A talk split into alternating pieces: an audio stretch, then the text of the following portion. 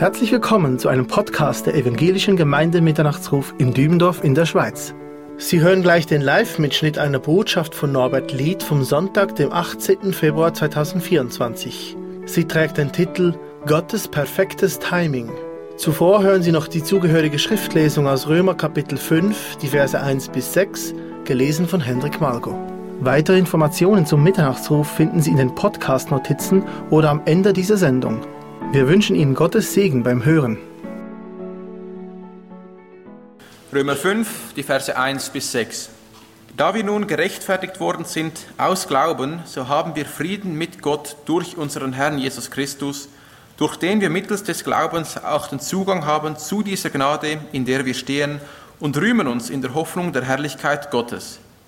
Nicht allein aber das, sondern wir rühmen uns auch der Trübsale, da wir wissen, dass die Trübsal Ausharren bewirkt, das Ausharren aber Bewährung, die Bewährung aber Hoffnung, die Hoffnung aber beschämt nicht, denn die Liebe Gottes ist ausgegossen in unsere Herzen durch den Heiligen Geist, der uns gegeben worden ist.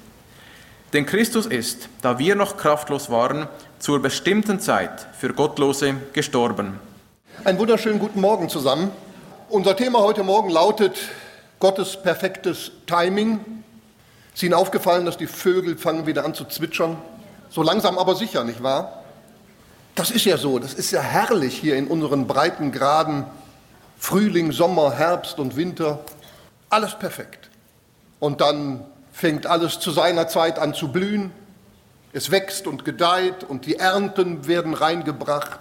Wir machen uns keine Sorgen, dass die Sonne morgen nicht aufgehen würde, oder? Gottes perfektes Timing. Alles steht unter seiner Kontrolle.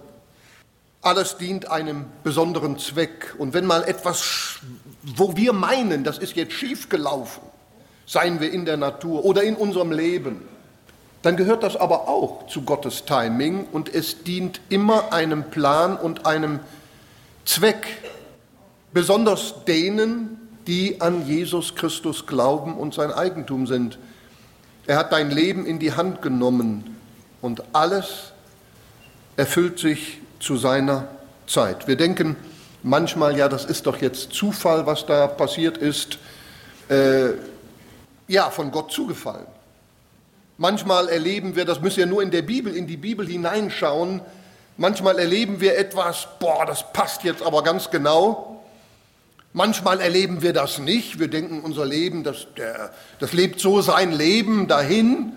Und doch auch da lenkt und führt Gott uns Schritt für Schritt, ohne dass wir das richtig bewusst merken. Manchmal merken wir es bewusst, manchmal nicht. Gute Dinge, aber auch negative Dinge, das müssen wir zugeben. Und wenn wir dann in der Bibel lesen, ja, angefangen, ja, ich sag mal Noah schon oder Abraham, Isaak, Jakob, und dann die ganze Geschichte bis auf Jesus Christus hin, durch die ganze Bibel hindurch. Wir sehen doch immer wieder Gottes genauen Zeitablauf und wie alles zur richtigen Zeit geschah und dann auch gelang. Und äh, ich habe gedacht, ich, ich, ich steige mal ein mit drei Beispielen. Es gibt ja wesentlich mehr, aber ich nenne jetzt nur mal drei Beispiele aus der Fülle, die uns die Bibel gibt, wo wir Gottes perfektes Timing sehen. Da reisen wir einmal nach Israel und da gibt es ein wunderbares Wort im Buche Ruth Kapitel 2 Vers 3, das ist ja, ich hätte schon fast gesagt, weltbekannt. Da heißt es, und sie, also Ruth, traf zufällig auf das Feldstück des Boas, der aus der Familie Elimelech war. Ich erinnere mich noch, da, da waren wir ganz jung bekehrt, ich glaube erst ein paar Wochen oder, oder wenige Monate. Und dann hat man mich mehr oder weniger gezwungen, irgendwo hingeschleppt und da sollte ich ein Zeugnis geben. Ich wusste doch gar nicht, wie das geht. Und dann habe ich da irgendwie was versucht zu, zusammenzustochern, stottern. Und äh, das habe ich wohl auch irgendwie gesagt, ich weiß sinngemäß. Ja, und dann kamen wir eben zufällig da in diese Gemeinde und so weiter und hörten das Wort und nachher kam ein ganz ein frommer, sag ich Ihnen, kam auf mich zu und so von oben herab und der wollte jetzt diesen kleinen Pöbel da, diesen diesen neuen Christen, den wollte er jetzt ermahnen und sagt, Norbert, das eine sage ich dir, das musst du merken, es gibt keine Zufälle. Ach, habe ich gedacht, ich das jetzt so einen großen Fehler gemacht? Ich kannte ja die Bibel noch nicht. Und dann habe ich eines Tages diesen Vers gelesen. Halleluja, es gibt Zufälle. Es gibt Zufälle. Aber nicht im Sinne von irgendwie, irgendwo, sondern von Gott zugefallen. Ja, es gibt Zufälle. Und hier haben wir eins. Da ist die, die Ruth, das war eine Moabiterin und sie war Witwe. Ihr Mann ist gestorben und äh, sie hatte eine Schwiegermutter, die, äh, das war eine Israelitin und ja, die war auch Witwe. Und die beiden befanden sich da in, in Moab, da haben sie sich auch kennengelernt durch die, durch die Ehemänner weil eine Hungersnot in Israel gewesen ist. Und als das dann alles vorbei war und sie jetzt Witwen waren, sind sie zurück nach Israel und die Moabiterin Ruth kam jetzt zum ersten Mal nach Israel und die waren mittellos, ja, müssen Sie sich vorstellen, die hatten nichts zu essen. Und dann sagt die Ruth eines Tages, ja, jetzt müssen wir irgendwas machen. Und dann sagt die, lass mich doch aufs Feld gehen, Ruth Kapitel 2, Vers 2, und unter den Ehren lesen hinter dem her, in dessen Augen ich Gnade finden werde. Und sie sprach zu ihr, geh hin, meine Tochter. Also die Ruth sagt sich so ganz belanglos, du weißt du was, Mama, ich, ich, wir müssen ja was zu essen haben, also ich gehe jetzt einfach mal los, mal sehen, ob da irgendwo noch Reste sind auf irgendeinem Feld und, äh, und dann sammle ich die ein, dann haben wir ein bisschen. Ja, und da kam es hier zu dieser Geschichte. Und sie kam zufällig auf das Feldstück von Boas.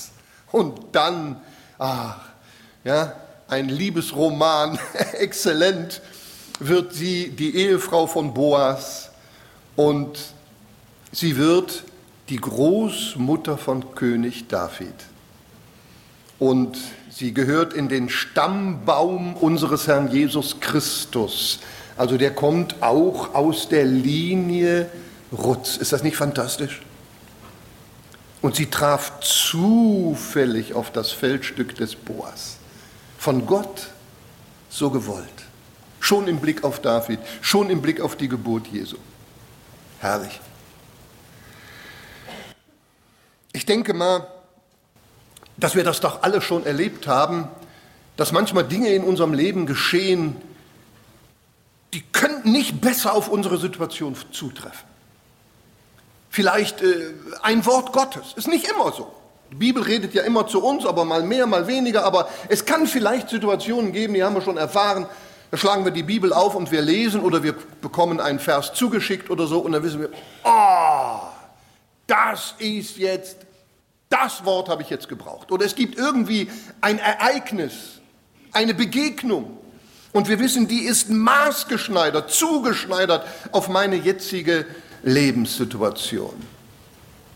Ach, mich macht das glücklich und froh zu wissen, dass ich im Herrn so geborgen bin und dass nichts an ihm vorbeigeht und dass er seinen Plan auch mit mir hat, selbst in den schwachen Phasen meines Lebens. Er führt in allen Dingen. Ein anderes Beispiel negativer Art, äh, ich lese Ihnen den Vers, 1. Könige 22, 34. Und ein Mann spannte den Bogen aufs Geratewohl und traf den König von Israel zwischen, befest, zwischen den Befestigungen und dem Panzer, also seine, seine Rüstung. Was war passiert? Da gab es diesen ja relativ gottlosen, eigentlich ist er von Gott abgefallen, israelitischen König Ahab. Und äh, dann gab es einen jüdischen König, also er war Anwärter, König zu werden, das war Josaphat. Und der ja, glaubte an Gott oder folgte, folgte dem Herrn. Und eines Tages der Ahab, also der israelitische König, der hat sich überhaupt nicht gut verstanden mit den Assyrern, da gab es immer Streitereien und Krieg und der hatte dem auch Land weggenommen und so. Und dann sagt der Ahab dem Josaphat, komm, wir binden uns zusammen und dann hilfst du mir gegen die Assyrer zu kämpfen, ja? Und der Josaphat sagt, okay, ich mach mit. Und dann sagt der Ahab, der war ganz schlau, der hat gesagt, aber weißt du was, wir machen folgendes. Du ziehst die Königskleider an. Und ich, ich verkleide mich, so als einfacher Mensch, so als einfacher Soldat, dass mich keiner erkennt. Warum? Die Assyrer hatten gesagt, äh, die Soldaten, die Streitmacht soll nur auf den König zugehen und den umzingeln und den praktisch äh, erledigen. Ja, und der Josaphat, der ist da irgendwie drauf reingefallen, der hat mitgemacht, der in seinen königlichen Kleidern und der Ahab schön versteckt, verkleidet. Und dann zogen die in den Krieg und dann umzingelten auf einmal die Feinde, also die Assyrer, die umzingelten den Josaphat, weil der ja die Königskleider anhatte. Und der war natürlich äh, außer sich und schrie um Hilfe, hatte fürchterliche Angst. Und dann merkten die auf einmal, Mensch, das ist ja gar nicht der König. Ne? Ja, wo ist denn der König, den wir erledigen? Wo ist denn der König? Und da ist da irgend so ein assyrischer Soldat. Irgend so ein assyrischer Soldat. Und der sagt, ich schieß mal so. Ja. Und der Pfeil sitzt genau.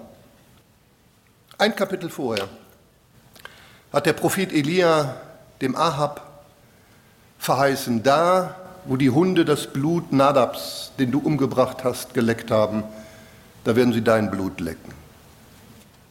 Und das war dann auch so. Der ist dann gestorben, zusammengebrochen da in seinem Kriegswagen.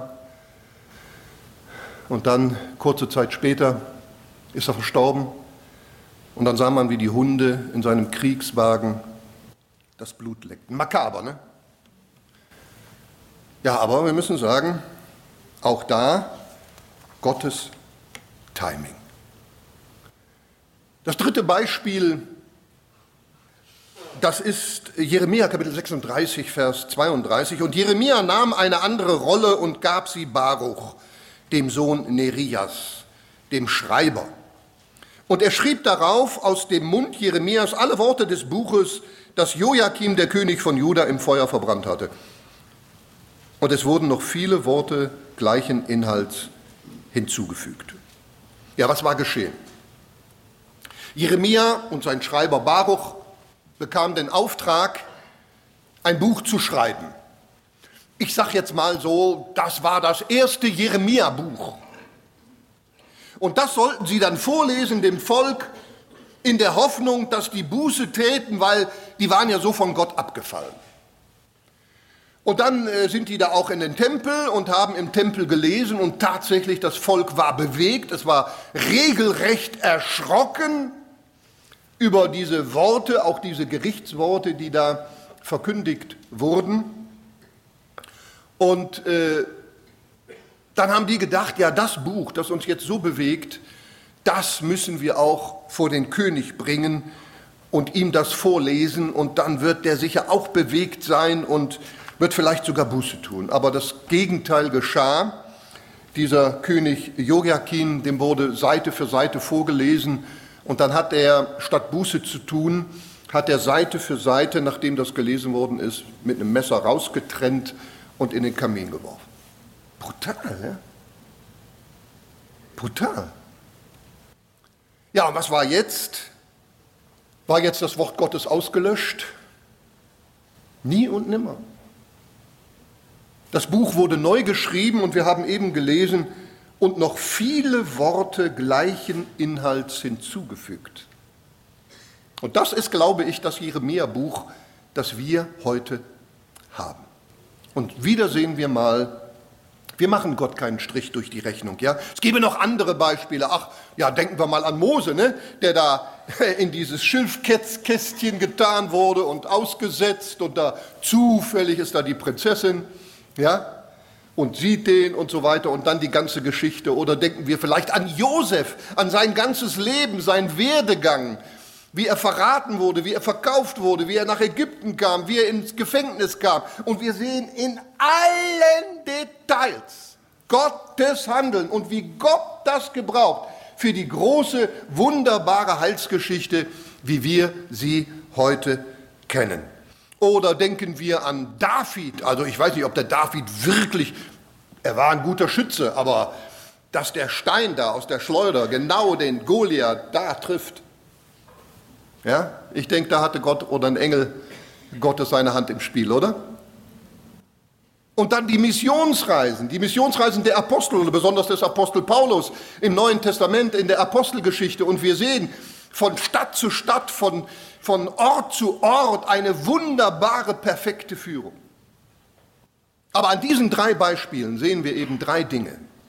Und vielleicht können wir das mitnehmen auch in den Alltag. Wir sehen an diesen drei Beispielen an Ruth Gottes perfekte Führung. Wir sehen an Ahab, man kann sich vor Gott nicht verstecken. Er sieht alles, auch was im Finstern ist. Und Joachim, man kann Gottes Werk nicht vernichten. Und du bist sein Werk. Und ich finde das unglaublich hilfreich, auch seelsorgerlich für mich. Wir haben doch alle unsere Sorgen, oder? Wir haben alle unsere Mängel, wir haben alle unsere Lasten. Wir denken, manches gleitet uns aus der Hand oder wir haben Angst, was wird aus meinen Kindern? Was bringt die Zukunft? Oder wir sehen vielleicht und meinen, das ist eine falsche Entwicklung hier in meinem Sohn oder in meiner Tochter. Wir wissen nicht, welchen Weg wir einschlagen sollen. Wir wissen nicht, wie wir uns entscheiden sollen. Und der Herr ist da.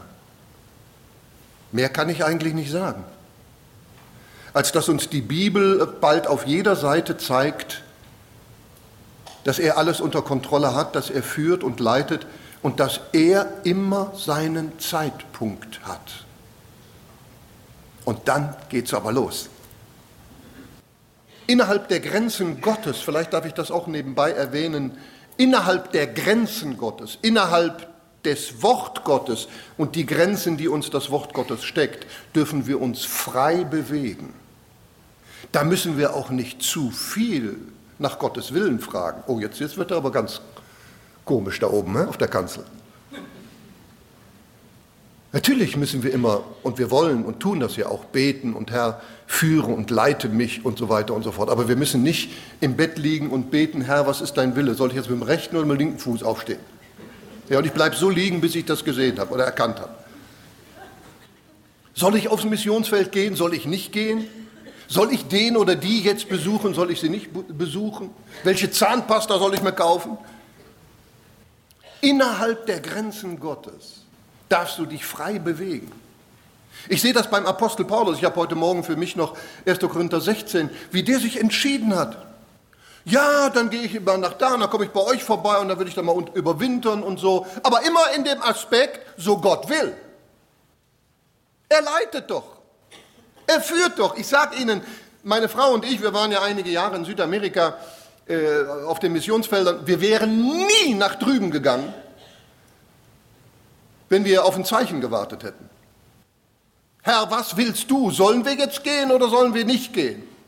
Und da hat uns der damalige Pastor, der lag schon halb im Sterben, der hat gesagt, geht einfach, sonst geht ihr nie. Geht einfach. Und wenn etwas nicht der Wille des Herrn ist, dann wirst du das schon merken und dann geht irgendwo eine Tür zu. Und wenn es der Wille des Herrn ist, geht eine Tür auf. Aber warte nicht, bis du eine Antwort hast. Die kommt, die Antwort, aber während du, du unterwegs bist. Da las ich auch das Zeugnis eines Mannes äh, kürzlich in einer, in einer christlichen Zeitschrift, der leitet ein internationales Hilfswerk. Er ist gläubig und äh, da, da hieß es, er lebt ganz nach dem Motto, losgehen und einfach machen. Und der Herr hat seine Zeit und er leitet dich, der führt dich. Ja, das heißt ja, wir haben das jetzt erlebt, Jonathan und ich, auf unserer großen Reise. Zehn Flüge sind uns ausgefallen. Ja? 15 Starts und Landungen haben wir gehabt und die Kälteunterschiede und alles Mögliche. Das Herz des Menschen, er denkt sich seinen Weg, aber der Herr lenkt seine Schritte. Wir planen, müssen planen, dürfen planen, beten dafür, alles richtig. Und dann merken wir, der Herr, und es ist alles richtig. Selbst das Negative am Schluss hat irgendwo gedient. Interessant. Ja, wie der Herr so im Hintergrund die Fäden in der Hand hat und wie er sein Timing hat, manchmal lese ich einfach gerne so ganz unkomplizierte Bücher oder kleine Büchleins ja, die man einfach nur so liest, da stehen so Geschichten drin, Begebenheiten, die sind also allerdings wirklich alle passiert. Oder vielleicht auch mal einen christlichen Roman, wo man dann nicht so viel markieren muss und nachschlagen muss und so weiter. Und einfach mal das andere liebe ich sehr, Studienbücher und so weiter und so fort. Aber manchmal so zur, zur Entspannung einfach nur sowas lesen. Ja, und da las ich jetzt die Begebenheit in einem Buch. Da ist ein junger Dachdecker, wir nennen ihn jetzt mal Philipp. Und äh, eines Tages, er ist da auf dem Dach gewesen, eines Tages stürzt er vom Dach runter, zehn Meter in die Tiefe. Zehn Meter in die Tiefe. Und die Leute schreien und laufen zu ihm hin und äh, wundern sich, dass er überhaupt noch am Leben war. Und dann brachte man ihn schnellstmöglichst ins Krankenhaus. Und äh, im Krankenhaus entdeckte man, äh, dass er gar keine Verletzungen hatte. Und dann ist sein Vater, ich glaube, das war der Chef, wenn ich mich nicht irre, von der Dachdeckerfirma, der ist da noch zu ihm hin, das war ein gläubiger Christ und hat ihm gesagt, du Philipp, du siehst, es ist nur ein Schritt vom Leben und Tod, bitte, mach doch ganze Sache mit Gott, mach doch ganze Sache mit Jesus Christus. Aber der wollte nichts hören, hier rein, da raus. Und dann Jahre später, Jahre später hilft er einem Freund, eine Wohnung zu renovieren. Und da wollen sie ein Zimmer tapezieren, neu tapezieren, und dann reißen sie die alte Tapete ab. Und unter der Tapete auf der Wand waren Zeitungen geklebt, ja, damit die Tapete da irgendwie besser hält. Jeder Maler weiß, was ich meine. Und äh, und da waren dann die Zeitungen und er reißt die Tapeten ab und dann sieht er da die Zeitungen und dann so, hat er so überflogen, hat er gesagt, auch noch interessanter Artikel, so viele Jahre her, war vielleicht zehn Jahre her und so. Ne? Und auf einmal liest der einen Artikel, gestern arbeitete Philipp B. auf einem Dach und stürzte zehn Meter in die Tiefe. Im Krankenhaus stellte man nur leichte Verletzungen fest. Der sagte, das ist ja, bin ja ich. Das hat ihn so bewegt, so getroffen, hat er sich bekehrt. Toll. Das traf ihn mitten ins Herz. Ich meine, ich habe es schon immer mal wieder erwähnt und es wird auch immer mal wieder erwähnt werden, weil es ist ja so kolossal wichtig und so gut und, und, und, und, auch, und auch wertvoll für unser Leben. Sehen Sie, der Herr Jesus Christus ist ja nicht irgendwann geboren, sondern zu Gottes perfektem Timing, als die Zeit erfüllt war.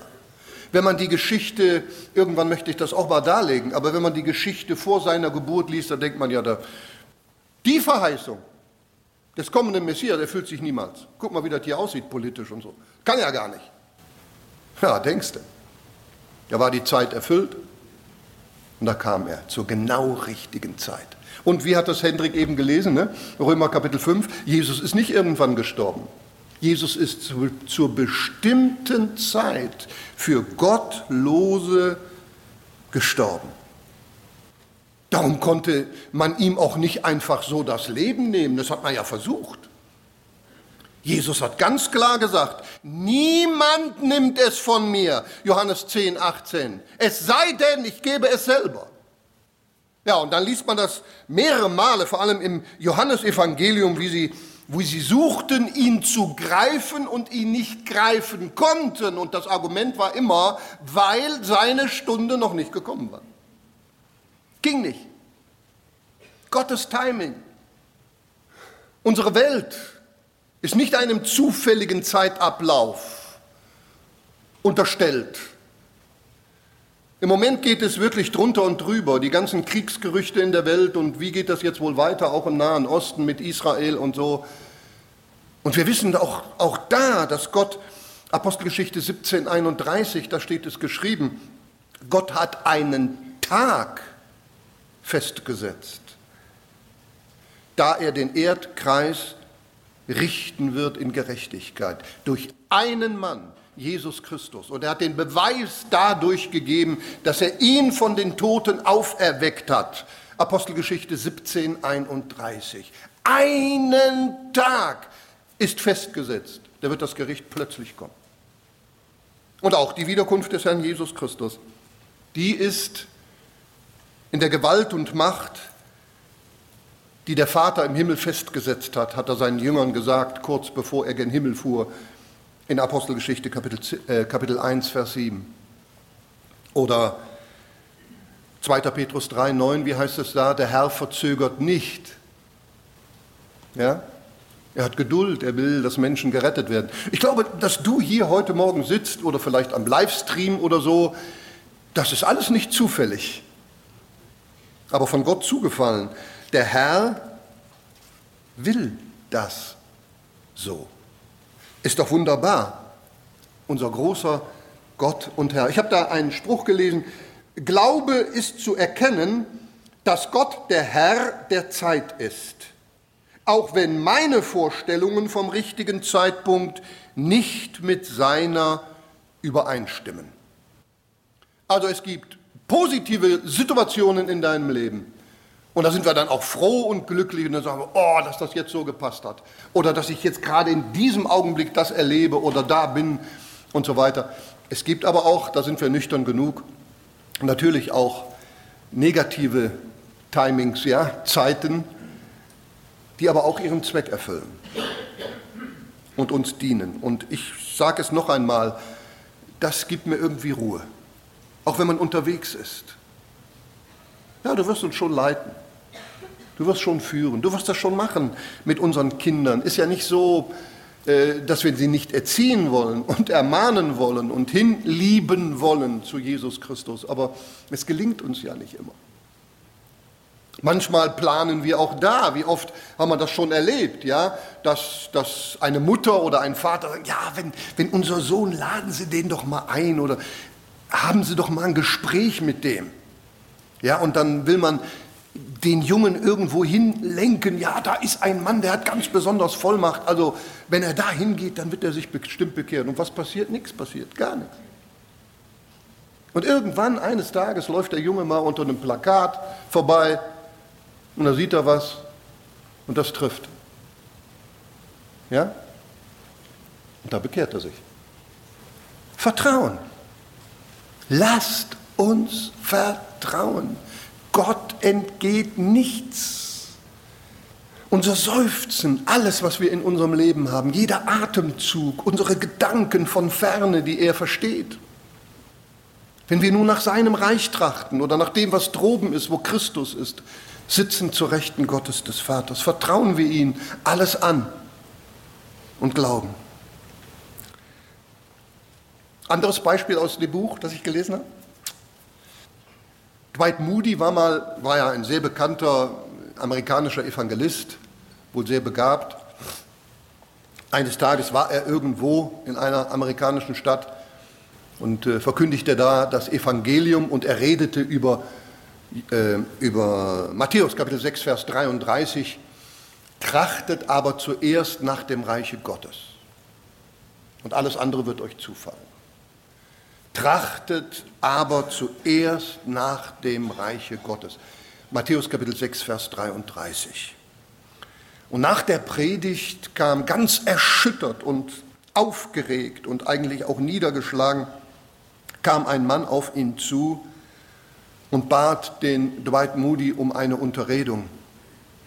Und äh, Moody hat dann auch eingewilligt und dann haben sie sich beiseite gesetzt und gesprochen und dann sagt der Mann, wissen Sie was, vor 40 Jahren habe ich meine Eltern verlassen. Meine Mutter gläubig. Die hatten für mich gebetet, so viel gebetet. Ich wollte nichts davon wissen. Ich habe das Haus verlassen, ich habe meinen Koffer gepackt und bin weg. Meine Mutter flehte mich nochmal an, aber Junge, bitte, wenn du dann wenigstens irgendwo in einer Stadt bist, geh doch mal in die Kirche. Ja, ja, Mama, mach ich.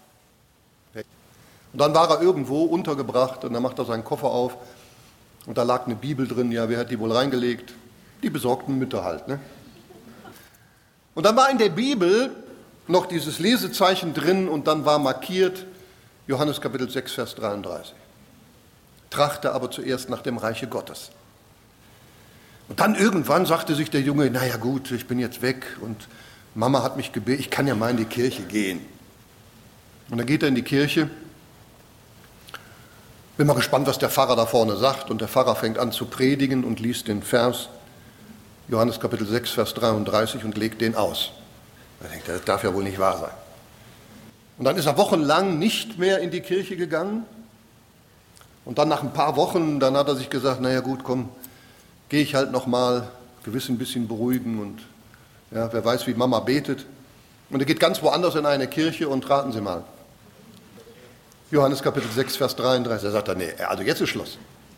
Und dann ist der praktisch 40 Jahre nicht mehr in eine Kirche gegangen.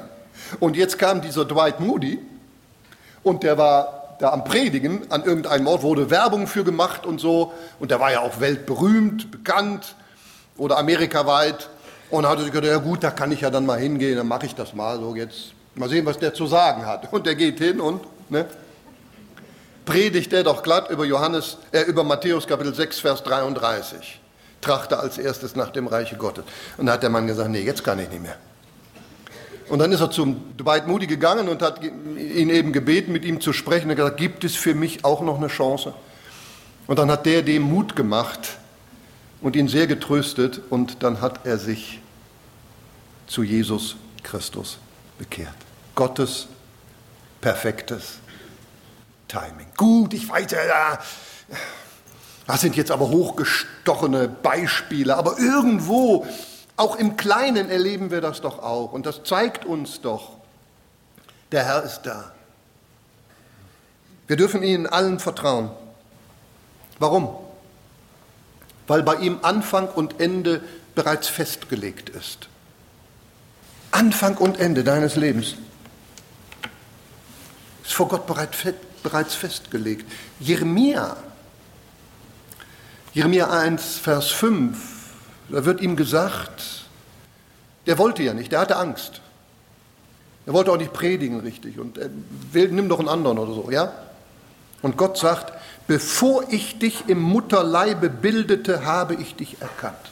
Kommt kein anderer in Frage. Du bist der Mann.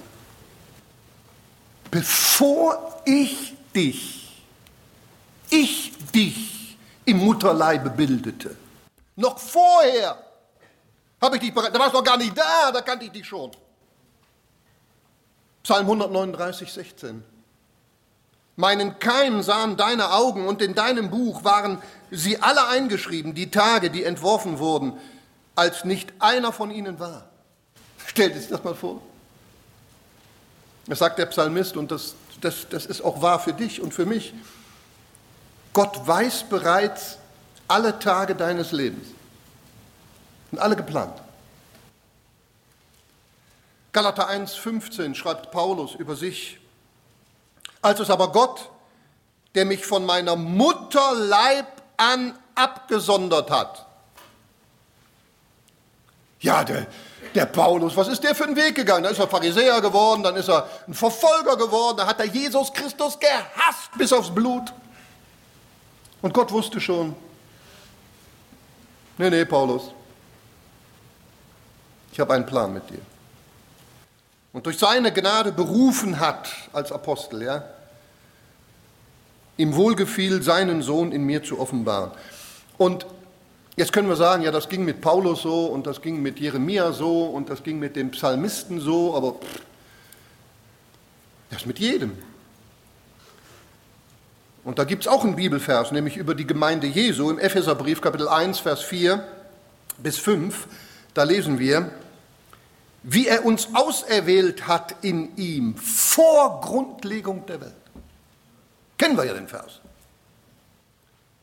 Dass wir heilig und untadelig, das heißt ohne Fehl, ohne Schuld, seien vor ihm in Liebe und uns zuvor bestimmt hat zur Sohnschaft durch Jesus Christus für sich selbst nach dem Wohlgefallen seines Willens. Bitte wenn Gott uns kannte und auserwählt hat, bevor wir gezeugt worden waren, wenn Gott uns berufen hat, noch bevor diese Welt entstand, also bevor diese Welt ins Leben gerufen wurde, stand bei Gott schon fest, dass du hier heute Morgen sitzt. Wenn er uns da schon bestimmt hat, in Jesus Christus, das heißt in seinem Werk, geheiligt zu sein, untadelig zu sein, in Liebe zur Sohnschaft, worin wir ja dann auch leben wollen. Und wenn Gott uns diese Berufung geschenkt hat, noch bevor wir auch nur irgendeine gute Tat getan haben, glauben wir dann, dass wir irgendeinen Grund hätten, in Panik zu geraten? Ja, und trotzdem tun wir es, ne? Ich auch. Komme da immer wieder an meine Grenzen. Und dann sind wieder die Ängste und die Sorgen. Und das ist ja auch gut. Wir dürfen ja unsere Sorgen ihm hinlegen mit Bitten, Gebet und Flehen. Aber auch mit Danksagung und der Friede Gottes, der höher ist als alle menschliche Vernunft, bewahrt unsere Herzen und Sinne in Christus Jesus. Wir dürfen immer wieder zur Ruhe kommen. Und dann, wenn er jetzt, nein, jetzt ist die Situation, okay, Norbert, werd ruhig, der Herr hat es in seiner Hand. Und da ist keine Kinderstunde heute Morgen, ne? ich weiß, aber habe ich noch eine dritte Geschichte, auch aus dem Buch. Es sind übrigens alle wirklich passiert, ja? es sind also keine erfundenen Geschichten da, sondern es sind wahre Begebenheiten. Joe und Dave heißen die beiden Männer und sie sind Rettungssanitäter mit der höchsten amerikanischen Ausbildung und sie leben in Boston, USA. In Boston, große Stadt. Mal haben sie mehr zu tun, ist ja klar, mal weniger zu tun. Das war jetzt der Tag, wo sie eher wenig zu tun, als war nichts los. Darüber freut man sich ja dann auch als Rettungssanitäter. Haben sie ein bisschen unterhalten haben sie einen Kaffee rausgelassen, getrunken und der Joe, der hat dann immer gerne, in so Ruhezeiten hat er gerne seine Bibel geholt und in der Bibel gelesen und das tat er an diesem Tag auch und da las er den Psalm 121. Ja, 1 und 2. Psalm 121, 1 und 2 muss jeder Schweizer wissen. Ich hebe meine Augen auf zu den Bergen. Woher wird meine Hilfe kommen? Meine Hilfe kommt von dem Herrn, der Himmel und Erde gemacht hat. Und plötzlich Alarm. Ein dreijähriger Junge drohte zu ersticken. Und sie wussten, jetzt haben wir ungefähr zehn Minuten Zeit, wenn wir den Jungen retten wollen. Aber es gab einen großen Feind, das war die Zeit, weil es war genau Feierabendverkehr in dieser Großstadt Boston. Und sie wussten, das wird schwierig. Und sie fahren los mit Sirene natürlich und Vollgas. Und es war schon eine Zeit vergangen, eine Minute 37 Sekunden. Sie wussten, sie haben ungefähr zehn Minuten. Sie fuhren schneller, drei Minuten 27 Sekunden. Und plötzlich kam die Nachricht, Stau auf der Mountain Street. Vier Minuten zwölf. Es blieb ihm nichts anderes übrig, als umzukehren, einen anderen Weg einzuschlagen. Vier Minuten 39 Sekunden. Sie gaben Vollgas, fünf Minuten 23 Sekunden. Und dann auf einmal Vollsperrung wegen einer Baustelle auf einer anderen Strecke und sie suchten dann im Navigationsgerät neue Wege, um diesen Jungen zu erreichen, das Ziel zu erreichen, aber überall Umleitungen, Straßensperren, dichter Verkehr, Baustellen und so weiter und so fort. Sie wussten nicht mehr ein noch aus, kamen kaum noch vor und zurück. Und dann kamen sie in so eine Siedlung gefahren und äh, da betete dann der Joe und erinnerte sich an das Wort Gottes, das er dann eben kurz vorher noch gelesen hatte. Ich hebe, Herr, er schrie innerlich zu Gott, Herr, ich hebe meine Augen auf zu den Bergen. Woher wird mir Hilfe kommen? Meine Hilfe kommt von dem Herrn, Gott, der Himmel und Erde gemacht hat. Und er schrie und auf einmal klopft es an der Scheibe. Und sie machen die Scheibe runter und da ist da ein junger Bauarbeiter. Und er sagt, es ist sehr eilig, es ist sehr dringend. Ja, es geht um einen äh, Jungen, der, der dringend Hilfe braucht. Und dann sagt er, wissen Sie was? ich bin hier der Planierraupenfahrer. Da vorne ist ein großer Graben. Den mache ich jetzt platt. Also den schütte ich zu. So, den schütte ich jetzt zu. Und dann können Sie da drüber fahren. Dauert das lange? Einer Minute ist die Sache gemacht. Dann können Sie darüber fahren, dann links, rechts und dann kommen Sie genau in das Quartier, wo Sie, wo Sie hinwollen. Und gesagt, getan, der in seiner Planierraupe und macht diesen Graben dazu und die fahren schön darüber und erreichen nach ungefähr elf Minuten das Ziel und da sehen Sie die weinende Mutter und Leute drumherum und die hat das Kind auf dem Arm und das Kind konnte aber doch ein bisschen atmen und dann fingen sie sofort an mit äh, Rettungsmaßnahmen, sehr fachmännisch und auf einmal hustet das Kind und da hustet es etwas raus und zwar war das das Rad eines Spielzeugautos, das es verschluckt hatte und dadurch, dass die Räder ja innen da, wo die Deichsel ist, ja, haben die ein kleines Loch. Und dadurch hat er noch etwas Luft gekriegt, sonst wäre er tot gewesen. Und jetzt war das aber draußen, dann haben sie den Jungen mitgenommen und haben ihn dann noch ins Krankenhaus gebracht. Und siehe da, war alles dann ganz schnell wieder gut. Und äh, das Kind konnte wieder nach Hause. Und der, der Joe, der hat, der hat sich so gefreut und hat gebetet und sich bedankt. Und dann hat er gesagt, am nächsten Tag hatte er frei. Und dann hat er gesagt, ach, jetzt mache ich Folgendes, jetzt fahre ich nochmal zu dieser Baustelle. Und dann gucke ich mal, ob ich diesen, diesen Planierraupenfahrer da nochmal treffe. Und dann muss ich ihm doch einfach danken. Muss ich ihm danken, dass der so, uns so entgegengekommen ist mit seiner Hilfe. Und tatsächlich fährt dann dahin, er war ja jetzt in Zivil. Und dann äh, hat er da den Planierraupenfahrer gesucht und tatsächlich auch wieder getroffen. Und dann hat er ihm erklärt, Sie, ich bin eben der Rettungssanitäter von gestern. Wir haben hier einen kleinen Jungen, das Leben retten können. Und ich möchte mich bei Ihnen außerordentlich bedanken. Also wenn Sie uns nicht geholfen hätten und da diesen Graben zugeschüttet hätten, wäre wahrscheinlich der Junge gestorben.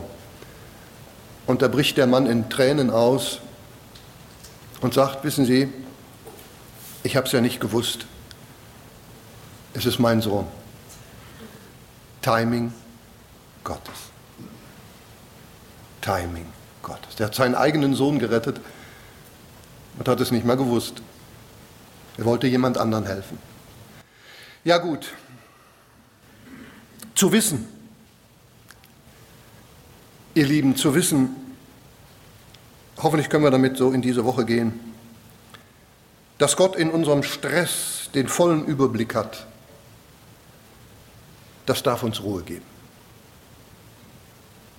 Zu wissen, dass er die Dinge in seiner Hand hält, das darf uns getrost machen. Zu wissen, dass er auch mich zieht in die richtige Richtung, das darf mich anspornen. Zu wissen, dass seine Herrlichkeit auf mich wartet. Und wir brauchen einfach nur sagen, ja Herr, ich will heute Morgen vielleicht ganz neu im Herzen, Herr, ich will dir gehören. Der Herr hat seinen Plan mit dir, mit deiner Situation, mit deiner Familie. Er hat einen Plan mit deinen Kindern, auch dann, wenn es mal nicht so gut läuft. Er hat einen Plan mit deinen Sorgen und Ängsten. Der Herr hat sein Timing. Und ich möchte für mich sagen, Herr, ich will mich darin üben, dir einfach mehr zu vertrauen und alles anzubefehlen. Amen. Bete ich noch? Ich darf noch beten. Ja, liebevoller Vater, in Jesus Christus möchte ich dir sehr danken, dass du einfach da bist. Der Gott allen Trostes, der Vater der Barmherzigkeit, von dem alles kommt, durch den alles ist, für den alles ist. Das ganze Weltgeschehen, auch jetzt die Situation in der Ukraine oder dort unten im Gazastreifen, und überhaupt in dieser Welt, auch politisch und so wirtschaftlich. Aber auch unser persönliches Leben, Herr, manchmal so elend. Und du bist so groß. Und ich möchte dir sagen, und ich denke wir alle, Herr, hier sind wir. Wir wollen dir danken und wir möchten, dass unser Leben wirklich auch in dir gebettet bleibt, nach Geist, Seele und Leib. Und auch die schwereren Tage wollen wir annehmen, um dann auch zu wissen, dass immer alles, so sagt es dein Wort, dass alle Dinge zum Guten mitwirken müssen. Dazu sagen wir Ja und Amen.